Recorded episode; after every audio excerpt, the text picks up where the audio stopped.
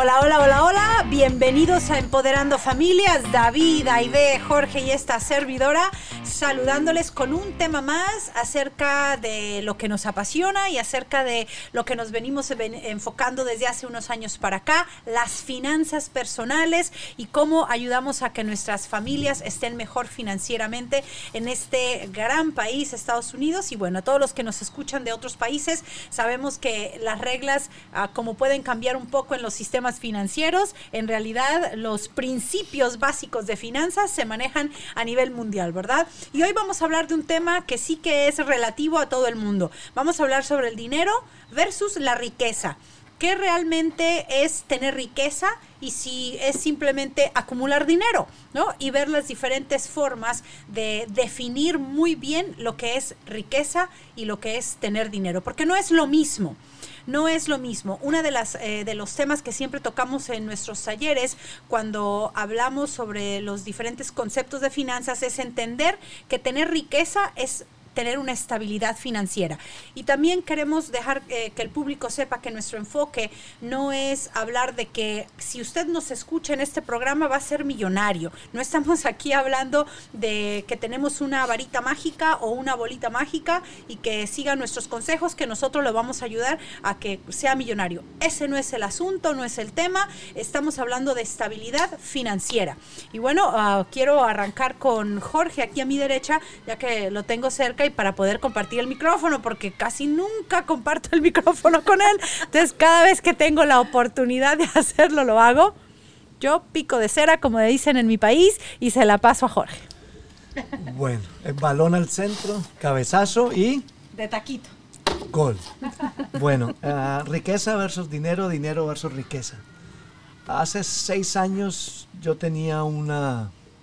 Eh, no un mal pensamiento, pero no era lo que yo creía. Yo pensaba que riqueza era tener millones de dólares, eh, casas, lujos, todo ese tipo de cosas.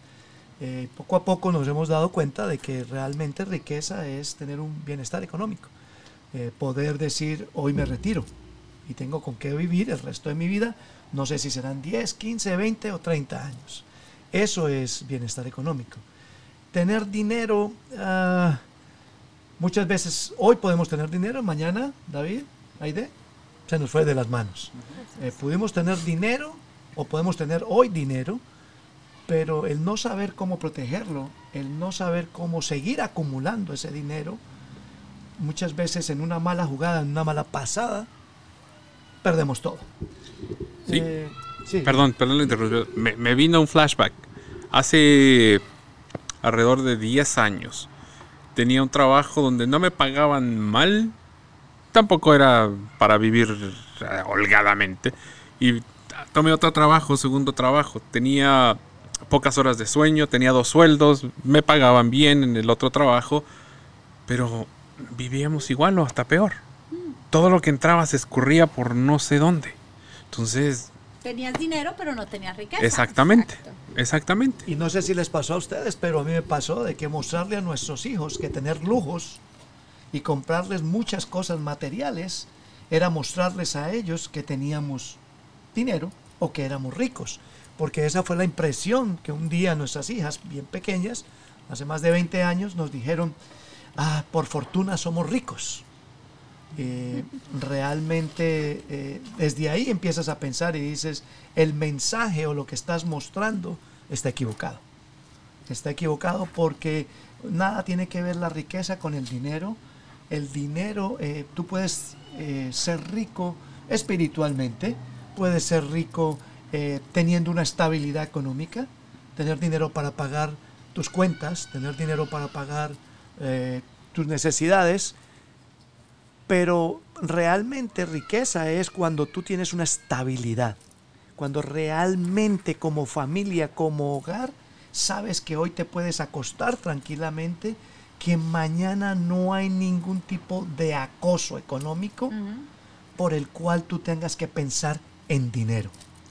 Y, yo pensando en el, ejemplo que ponía mi esposo de que cuando él cuando tenía los dos trabajos, eh, realmente había una muy buena fuente de ingreso y nunca supimos cómo cómo capitalizarlo, capitalizarlo cómo poner ese dinero a trabajar para nosotros, porque eh, pensábamos que, bueno, tenemos el cheque de un trabajo, tenemos el cheque de otro, ah, pues vámonos de vacaciones. Este, ah, no, pues que ahora este, la fiesta de los niños, porque yo fui de, de hacerles más o menos fiestas grandes, ¿no?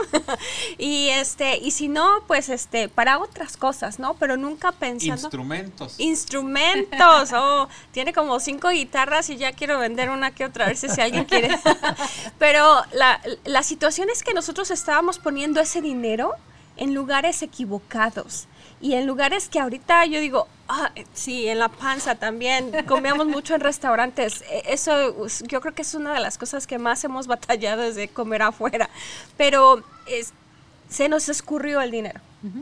Se nos fue de las manos, o sea, impresionante. Yo veo atrás y digo, ¿qué hice con tanto dinero? Porque yo sí me senté y sí hice cuentas y dije, nos gastamos tanto dinero en esto y dije, esto ya tendríamos un buen ahorro, ya tendríamos nuestro fondo de emergencia para hasta cinco años, ya, wow, ¿no? O sea... Eso te da el aprender de finanzas, te da esa tranquilidad de saber qué vas a poder hacer con ese dinero. Entonces, el dinero no necesariamente tenerlo significa que tienes una riqueza, ¿verdad? Porque estamos trayendo dinero, entra dinero, entra dinero, pero de la misma forma que entra, así sale. Porque desafortunadamente, de la forma en que yo lo veo, es que el dinero lo utilizamos para comprar. El dinero es, inmediatamente tengo dinero que puedo adquirir, tengo dinero que puedo comprar, pero es para tener una satisfacción inmediata. La riqueza es entender qué hacer con ese dinero. Es si el dinero también saber cómo lo vamos a necesitar. No nada más es pensar ah, para cuando me retire necesito tener dinero. Ok, cuando nos retiremos vamos a necesitar dinero para qué? Necesitar dinero para vivir, para pagar la renta, si estamos pagando renta, la comida, ¿no? Eh, para cómo sostenernos. Ahora, también podemos necesitar dinero para cubrir una enfermedad si yo, ¿Puedo yo tener una casa que mi casa tenga 600 mil dólares de equity, ¿verdad? De plusvalía. Pero si me enfermo y termino en la cama de un hospital y necesito cuidados a largo plazo, cuidados prolongados, que una enfermedad me, me atienda, o por 6, 7, un año voy a estar en esa situación y no tengo de dónde más sacar dinero, el único lugar es la casa. casa. ¿Y qué tal que no me presten el dinero? Porque como no tengo cómo comprobar que, que, tengo un trabajo porque estoy en el hospital, ¿de dónde voy a sacar dinero para esa enfermedad? Termino perdiendo a veces la casa o terminamos perdiendo nuestros bienes, lo poco o mucho que tengamos, porque no planeamos adecuadamente para una enfermedad. Entonces, es saber qué hacer con el dinero nos da riqueza. Claro, pensaba en hace un momentito en, lo, que, lo que estabas diciendo. A veces, no sé si a ustedes amigos que nos escuchan o que nos ven, eh, ya se gastaron el dinero de los impuestos que nos regresan si todavía tienen en las manos. Ah, sí.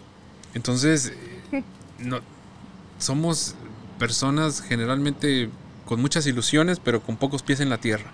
Y lo que queremos hacer a través de, estos podcasts es precisamente eso, ayudarles a poner los pies en la tierra. Es bonito soñar, es bonito tener sueños y, ilusión, e ilusiones, pero saben que hay que poner los pies en la tierra. Si voy a hacer algún gasto, va a ser con dinero que tengo. Si voy a eh, contar con algo que sea algo que, que, que, verdaderamente tenga en las manos, en los bolsillos, no nada más en la imaginación de, ay, me van a este estímulo que nos van a dar según... Y si no me llega, y piensa en esto, si en algún momento nosotros compramos, compramos algo bonito que realmente no necesitábamos, pero lo utilizamos ah, para comprar el carro que me cuesta pagar 600 dólares al mes, ¿no? O tengo, me compré una sala hermosísima que me costó unos buenos 5 mil dólares, ¿verdad? Y en estos momentos, cuando uno necesita tener fluidez económica, la sala no te va a sacar de ningún problema. ¿verdad? Saber cómo reposicionar y cómo posicionar nuestro dinero es importante para saber tener dinero y adquirir riqueza. Y, de verdad nosotros platicamos de nuestra experiencia es porque la vivimos y porque queremos que otras familias no pasen lo mismo que nosotros. Y hablando de esa necesidad, cuando mi esposo deja eh, eh, el trabajo, decide porque trabajaba de noche, su salud se vino a, empeorando. Entonces eh, empezó a tener problemas serios de salud y, y, dices, ¿desde dónde agarro? ¿no? Como dices, ni la tele, ni el PlayStation o, o, o, esas cosas o que... Las guitarras. O las guitarras. Ah, son intocables. O los rines de la camioneta. O los rines de camioneta, ¿no? Este, donde, eso no me va a dar de comer, eso no me va a ayudar a pagar la medicina que él necesita. Entonces, a veces pensamos, sí tenemos fluidez de dinero, pero no tenemos una estabilidad, un fundamento económico que nos diga, puedo agarrar de aquí, de aquí, de aquí sin estabilizar lo que ya tengo. Yo creo que la pregunta que tenemos que hacernos todos es, ¿estamos aprendiendo de nuestros propios errores? Yo creo que no podemos justificarnos todo el tiempo diciendo que el banco no paga nada, que me vendieron lo que no era, que yo pensaba que esto, que mi prima como lo hizo, entonces pensé que a mí me iba a funcionar. Y es donde nos enfocamos y nunca nos sentamos a pensar qué estamos aprendiendo de todos estos errores que estamos cometiendo y de qué manera podemos mejorar. Yo pienso que la clave de todo en esto, y el otro día lo platicábamos, es educación. Pero cuando hablamos de una educación, no es si yo fui a la universidad o si yo soy un estudiado. La educación es conocer un poco de todo esto que necesitamos como familia conocer y poder forjarnos un mejor futuro, no solo por situaciones tan difíciles como las que estamos viviendo ahora, sino porque el día de mañana pueda que no estemos en esta misma situación, pero a lo mejor no podamos trabajar y de qué vamos a vivir. Así es, yo creo que debemos de perder el miedo a aprender cosas nuevas. Ah, claro. Eh, eh, en, en la primera eh, edición de podcast que, que, tuvimos hablamos de eso, ¿no? perder el miedo a aprender creo que la persona que no quiere aprender es por eso, por eso que se estanca. Tenemos que tener una mentalidad abierta, la humildad de decir no sé, necesito ayuda y, y, aprender. Y están, están ahí los recursos. Y para eso necesitamos mostrar nuestra vulnerabilidad. O sea, eh, nosotros estamos aquí hablándoles de esta situación, se lo repito, no porque nos la demos de super expertos o porque esto haya sido nuestra profesión de toda la vida. No, es que cometimos muchos errores, llevamos años tratando de enmendarlos con toda la educación que tenemos, ¿verdad? Y que hemos eh, tenido a nuestro alcance, alcance todos estos conocimientos, pero que cometimos tal vez los mismos errores que ustedes cometen. No están solos en este proceso, nos ocurre a todos, no importa de qué profesión vengas, no importa a qué te dediques ahora o a qué te dedicabas antes, tenemos es que abrirnos a, a la educación para tener, eh, para realmente yo digo, valorar lo que hacemos, valorar nuestro trabajo. Como latinos en este país, yo les digo, siempre nos paramos el cuello. Ah, es que los latinos somos los más chambeadores en este país, somos los que levantamos esta economía, somos lo que todo. Sí, pero veamos la realidad de las estadísticas aquí en este país que les fascinan las estadísticas. Nosotros como latinos, si fuéramos una economía, y el otro día chequé bien el dato, seríamos la octava economía mundial por nuestro potencial de compra. Es que somos consumidores. En este país se sabe que a, los comerciales a quién se los hacen para los latinos. Todas las promociones para quién están enfocadas en nosotros como hispanos porque tenemos una gran capacidad de, compra, del consumo. Empecemos a cambiarle eso. Está bien que apoyemos la economía de esa manera, pero ¿por qué no empezar a crear riqueza también? No nada más creemos compras, empecemos a crear riqueza. Valoremos el trabajo que hacemos en este país como latinos y como esa inyección económica que somos. O sea, también tenemos que empezar a querernos un poquito como, como, como eh, comunidad y ayudarnos a levantarnos en ese aspecto. Así es. Yo creo que lo más importante ahorita es empezarnos a dar cuenta en el manejo del dinero, ser intencionales. Eh, haga una listita que ha gastado el último mes. Haga una lista en qué ha gastado el último mes. Y se va a dar cuenta que donde más ha invertido es donde está eh, echándole todo la minita de oro que usted ha hecho. O sea, yo gastaba mucho en instrumentos musicales. mucho del dinero que, recibía lo gastaba en gadgets pequeñitos para un pedal para la guitarra y amplificador, y etcétera, etcétera. Entonces ahí estaba mi corazón. Ahora tengo que darme cuenta que ya eso ya pasó ni siquiera un segundo término, un tercer término. Entonces, mi importancia ahora es comenzar a ahorrar, porque cuando venga la verdadera necesidad, ahí voy a tener la, liquidez o la financiación. Y para terminar de mi parte, eh, la riqueza tiene fórmulas. El dinero necesita ponerlo a trabajar. El dinero necesita una función. Necesitamos trabajar y poner a trabajar ese dinero inteligentemente.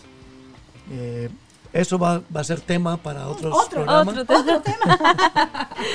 eso es lo maravilloso de este tema y para que eh, eh, la cuestión de las finanzas, para que lo vean de una manera agradable, para que se interesen en aprender de ello. Así es. Eh, saber de finanzas no se aprende de la noche a la mañana por el hecho de que tengamos eh, algún conocimiento.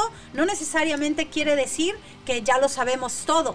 Por eso es importante repasar en casa qué tengo, qué no tengo y qué estoy construyendo para saber si lo estoy haciendo bien, ¿verdad? Así es. Bueno, la musiquita, eso quiere decir como cuando en los Oscars. El speech está muy largo. Adiós, nos vemos. Hasta la próxima. Recuerden, Empoderando Familias en YouTube y síganos en ah, los podcasts de Apple, de Google y en nuestras redes sociales. Hasta la próxima. Nos vemos.